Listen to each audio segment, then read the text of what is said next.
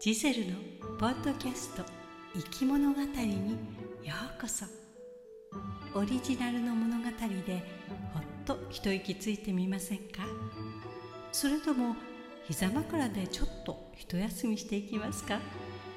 ストーリーエクスプレスで行く物語の景色をゆっくりとお楽しみください。それでは出発進行。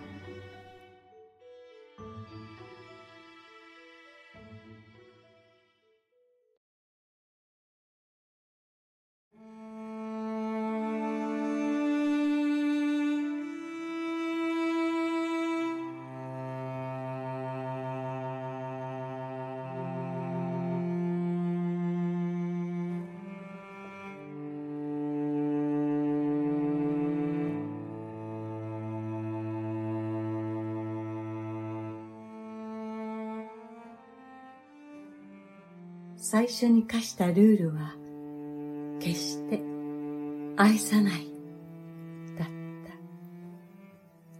それは自分の精神を安定させ、平穏かつ平凡な日常を保つためであった。どうしてほしい？優しくしてほしい。そして、時々、激しく愛して、あなたがチェロを弾く時のように。わかった。優しくするよ。激しく求めてもいいんだね。君が望むなら、何でもするよ。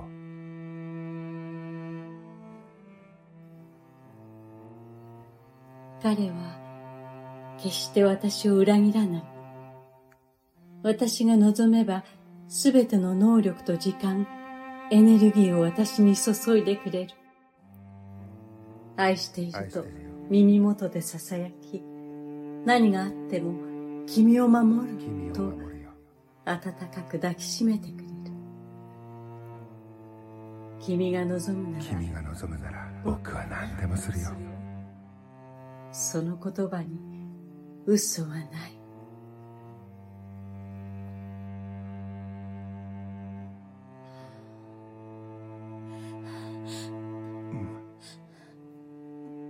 私たちは毎晩のように愛し合い、口づけを交わし、彼のささやきは熱を持って私の体を包み込み、潤した。綺麗だよ。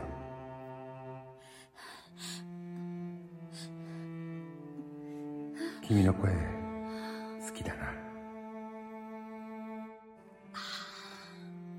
髪にキスしても、いい？指。セクシーだね。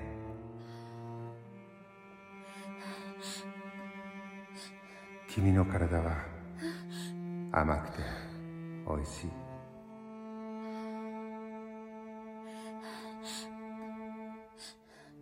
感じる？我慢しなくていいんだよ。理想の男はこの世にいない。私が望むすべてを持ち合わせ、その心も体も私だけのもの。強く、美しく、優しく、私を愛するために存在する男。そんな完璧な男の存在を夢見るには、私は多くの悲しみと絶望を知りすぎてしまった。君だけを愛している。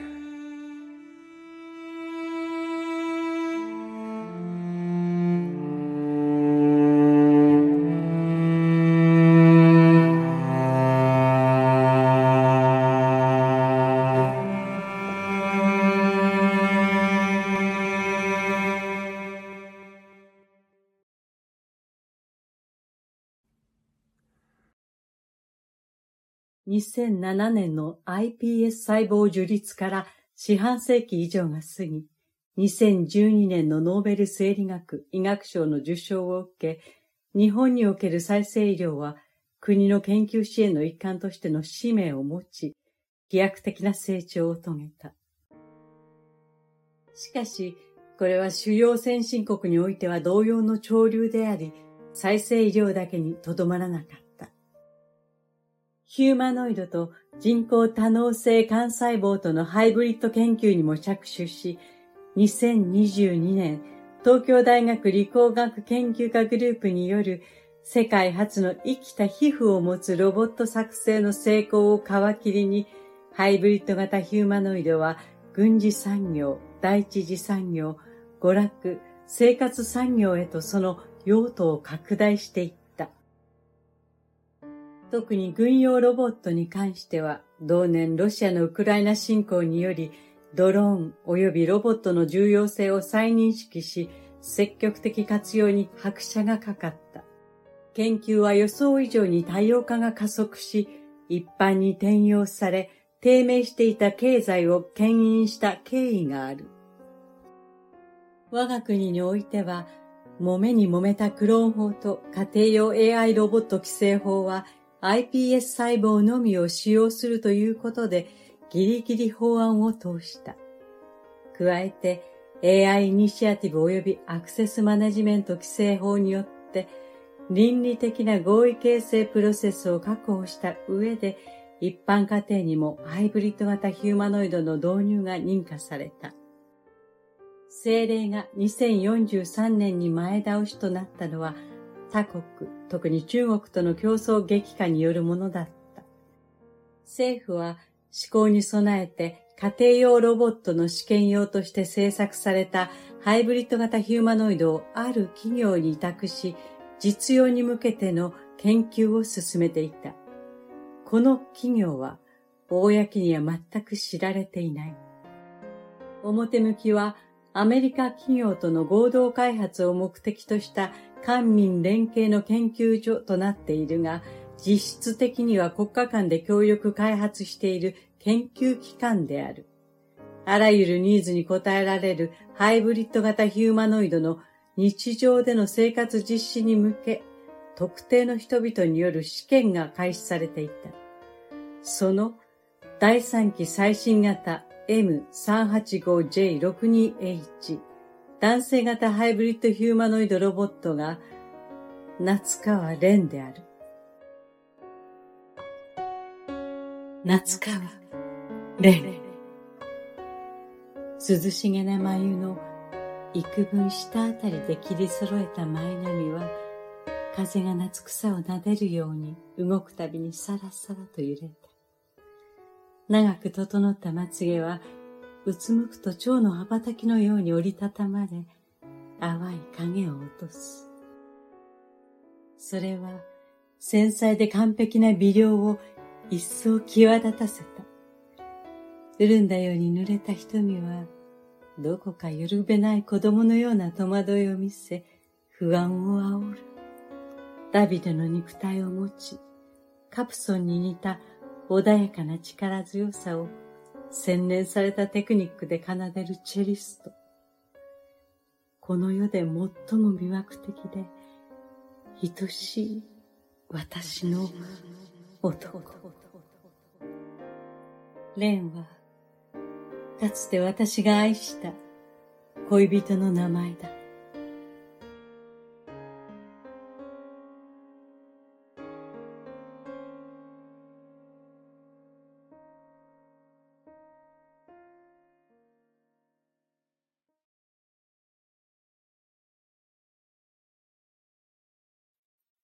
私は美術修復家を目指し、ナポリにある美術学院で学んだ後、イタリアの工房で働いていた。その時、たまたまドイツからの演奏ツアーで来ていた新進気鋭のチェリスト、夏川蓮を紹介されたのが彼との出会いだった。同じ日本人ということで、友人が気を使っってわざわざ彼を招き、私に会わせてくれたのだ。蓮はそれまで会った誰よりも美しかった。照れたように目をそらす、いかにも日本人的な仕草も私の心を捉えた。無口で静かな分、その瞳はどんな多くの言葉より豊かで雄弁だった。私たちは静かに恋に落ちた。地続きのヨーロッパとはいえ、国境をいくつも越えての連城は、その距離を埋めようとするかのように、日ごとに熱を帯びた。いくら愛しても愛したらず、溢れ出るような欲望で身を焦がし、初めて感じる痛いほどの幸福への気球だった。だが、幸せな日々は唐突に終わりを迎える。蓮の死である。演奏会の帰り、数台が絡む追突事故に巻き込まれ、帰らぬ人となった。連絡が来た時は、何も理解できぬまま飛行機に飛び乗った。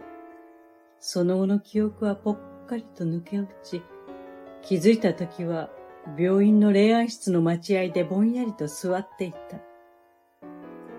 冬のデュッセルドルフの冷たく凍った道路に叩きつけられたというのに、奇跡的にレンの顔には傷がなかった。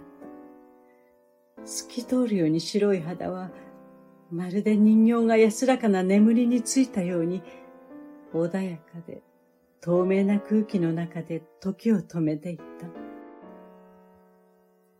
以来私は、恋はもちろん、誰かに関心を持つことさえできなくなってしまった。灰色の景色の中で目を覚まし、淡々と日々をやり過ごし、生きている実感さえつかめず暮らしていたのだ。空っぽのむくろを引きずるように虚しく呼吸だけを繰り返す。彼のいない世界は空虚で寒々としていた。いつの間にか、死は私にとって近しい友人となり、安息の地でもあった。生きている間の唯一の喜びとして、蓮のお墓の近くで暮らそうと、日本に戻ってきた私は、文化財修復の仕事に携わっていたが、仕事が一段落したら長い休暇を取ろうと考えていた。すでに精神は破綻寸前で、蝕まれ、血を流し続ける心に鍵をかけて、美術品に向かい合うには限界が来ていたのだ。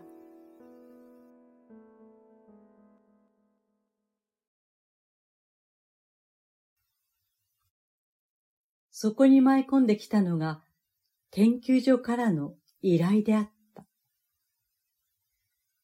た。定時に帰宅し、いつものようにメールのチェックをしていると、パーソナル iPS 社からの連絡が入っていた。この会社は iPS 細胞の作成保管を個人向けサービスとして日本で初めて開始した会社であり、40年の実績がある。現在日本では7割以上の人々が iPS 細胞を保管しており、最も高いシェアを誇っているのがこの会社である。国の補助金もあり、徹底した予防医学の啓発と再生医療の進歩から自分の細胞を作成し保管しておくのは常識となった。さらには保険加入時の契約条件にもなっているため、一気に需要が拡大したのだ。それゆえ、当然ながら私も蓮も出会う前から iPS 細胞の保管をしていたし、新しい技術が導入されれば細胞作成のアップデートをし、将来の自分の疾病や怪我に備えていった。メールは定期連絡とは違っていた。パーソナル iPS 社が国が関わる企業からの要請を受け、特定の加入者を対象にしたアンケートだった。それが先に述べた日米協力研究機関からの試験要請の案内である。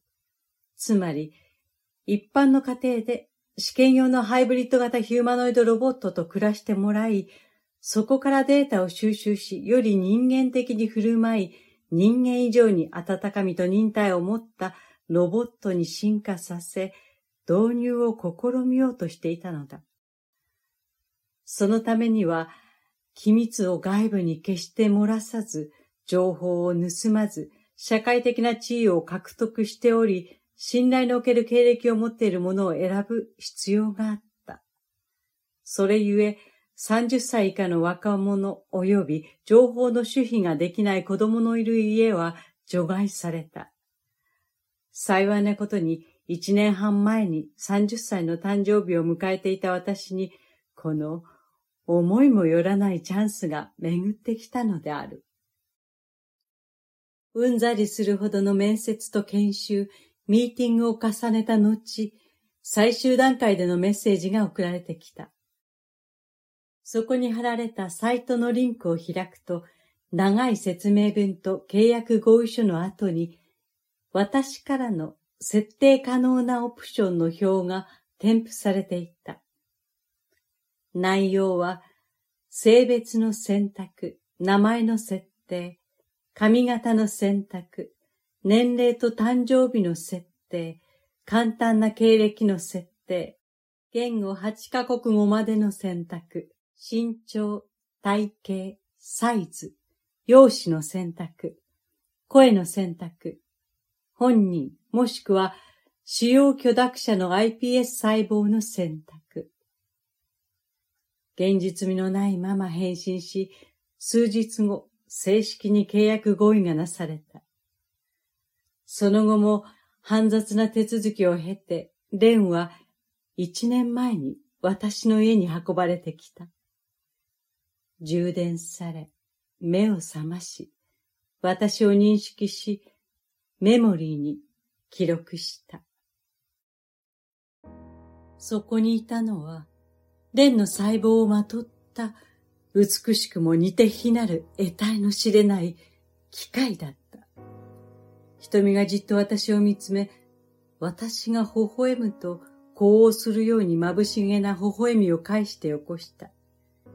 不気味というよりは、泡立つような恐ろしさが胃を逆流した。このヒューマノイドを包む皮膚や眼球、歯、粘膜は保管されていた蓮の細胞から作られたものだ。馴染みがあり、深く愛したはずの皮膚は36度5分に設定された電池からの熱を伝えるだけで知らない他人のものだった。期待を裏切られたような思いと、所詮はロボットだという安堵とが交互にやってきて、しばらくは不安定な感情に振り回された。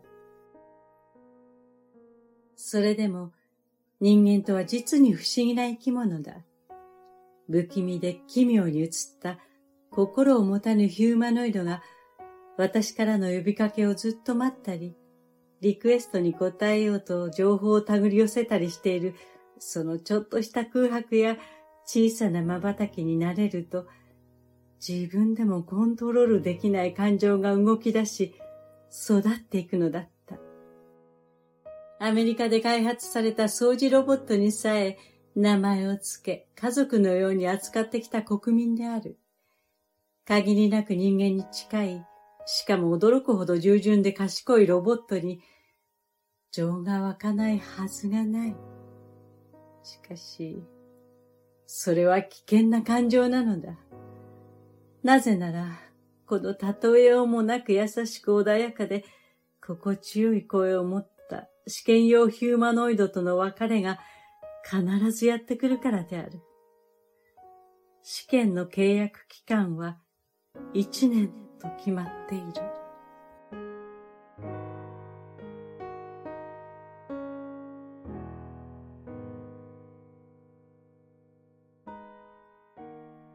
レンとの生活に違和感を感じなくなった頃、ふと独り言のように、ねえエレン、長い休暇が取れたらどこに行きたい？と聞いてみたのだ。するとレンはゆっくり目を上げて私の瞳を見つめデュセンドルフはどうかな？とても美しいところだよ。気に入ると思うんだけど思いもかけない地名に私は冷たくなった蓮の頬や指に触れ、脈を打たない静かな心臓に耳を当てた、あの別れの日に一気に引き戻された。なぜ？私の設定した経歴は、ドイツ留学とチェリストのみ。なのになぜあの街を選んできたのだろう？めまいとせり上がるような心臓の激しい鼓動に耐えられず、ソファーに倒れ込んだ。それからやってきたのは、意外なことに、今まで感じたことのない解放感だった。席を切ったように溢れ出す激しい悲しみに、我を忘れて泣きじゃくった。レンは、私を抱き上げ、赤ん坊をあやすように小さく揺らし、神にキスを繰り返し、頬の涙を拭い背中をさすり続けてくれた。私はいつの間にか疲れ果てて彼の腕の中で眠ってしまっていた。気づくと朝日が差し込んで久しぶりに熟睡した私を大切に抱きかかえたまま36度5分の熱を与え続けて、蓮の電池は切れていた。その夜、私は初めて、レンと一緒のベッドで愛を交わした。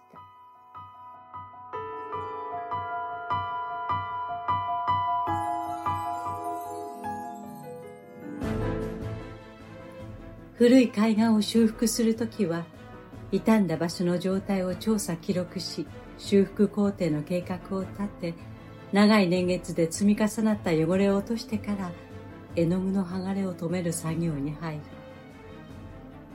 ヒューマノイドのレンはまるで私を修復するように丁寧に傷んだ部分を記録しながら心の汚れを取り除き新たに重点整形を施してくれたのだ。レンは常に私を見守り気遣い帰りを待ちすべてを受け入れてくれる。おかえり。私たちの距離は縮まり時間は濃密になりマッサージしようレンは私の好むものやり方仕草物言いを覚え習得しただひたすらに与えてくれた。君が好きだよ。レンの何もかもが私にとって苦しいほど愛すべきものとなっていった。おいで。私は自分との約束を保護にし平穏な日常を捨て去った。マリー僕に君の全てを見せて。分かった。ここにいるのはレンじゃない。レンに似た偽物だ。ただの機械だ。分かっているでもなぜこんなに辛いの？体が引き裂かれそうなのに。誰も助けてくれない。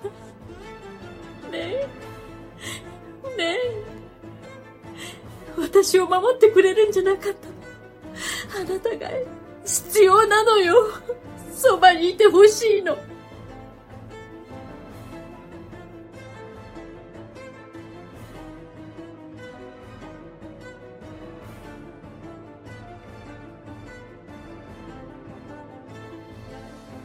私は霊を二度失った蓮の中の私の記憶は初期化されると同時に全て消えてしまう。私と過ごした一年間の記録は保管され、分析と検証がなされる。それらが反映され、改良された最新型のハイブリッドヒューマノイドがやがて市場に出ていく。レンを返却する前日には、最後の記録とアンケートを記入し、すべての作業を終え、契約の終了手続きはあっけなく終わった。レンはいつものように静かにリビングのソファーに座り、私と目が合うと温かな微笑みを見せる。明日には私のすべては彼のメモリーから消去され、私の名前さえ呼んでくれないのだろう。何度も囁いてくれた愛しているも同じように他の誰かに囁くのだろう。レンと再び会えるとしたら、私がハイブリッド型ヒューマノイドを注文し、手に入れた時だ。そうしたら、レンはずっと私のそばにいてくれる。その時を待つしかないのだ。再び、私の名前を呼んでくれる日を。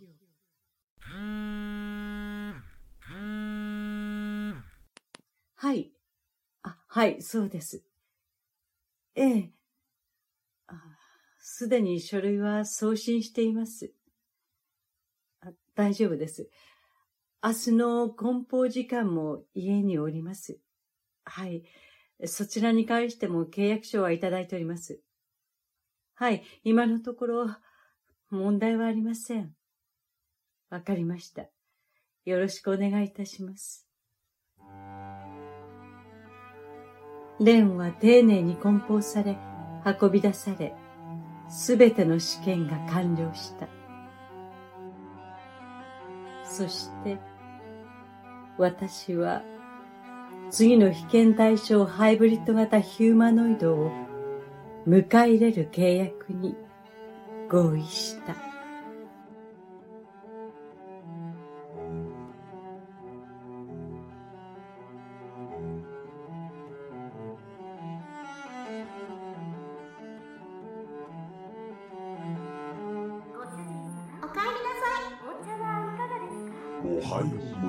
キスしていいですか？お帰りなさい膝枕かしこまりました。しましょうか。かしこまりました。おやすみなさい。おやすみなさい。おはようござい。ますお気に召しも何でもいたしますかしこまりました。大好き。お帰りなさい。お気に召さきしめて何でもいたします。大変失礼しました。大好きしてもいいです。か申し訳ありません愛しています。愛しています。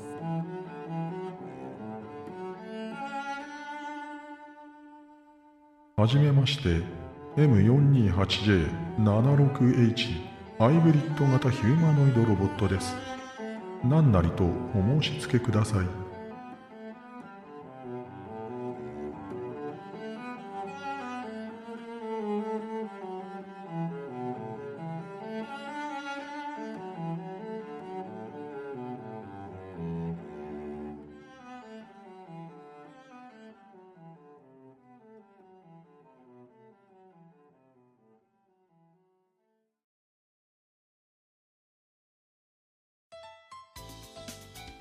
いかがでしたか？ストーリーエクスプレスの乗り心地をお楽しみいただけましたでしょうか？お乗り換えの方はお忘れ物はありませんか？例えばこのエピソードを聞いたあなたの感想を Apple Podcast のレビューに書いてみる？とかコメント欄をすべて読まさせていただきます。今後の番組の乗り心地を良いものにするためにあなたの感想をお待ちしています。Spotify でお聞きの方は番組フォローをお忘れなく。ポチッとフォローするだけで番組のサポートにつながりますのでご協力お願いいたします。それでは次の生き物語の旅でまたお会いいたしましょう。ご案内は星野ジゼルでした。